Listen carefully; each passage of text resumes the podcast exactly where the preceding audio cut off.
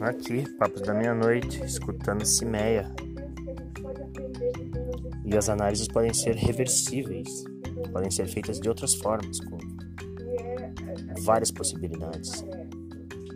E desfazer para refazer.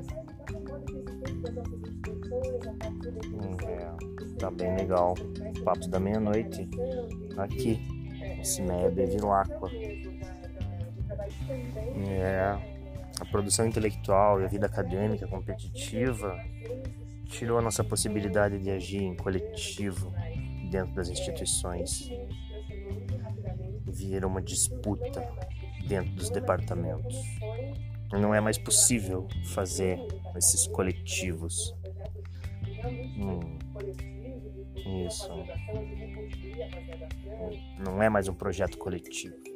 Uma empreitada sismogênica, né? Talvez.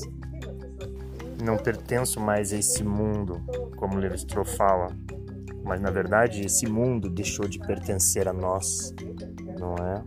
Sente isso também, né?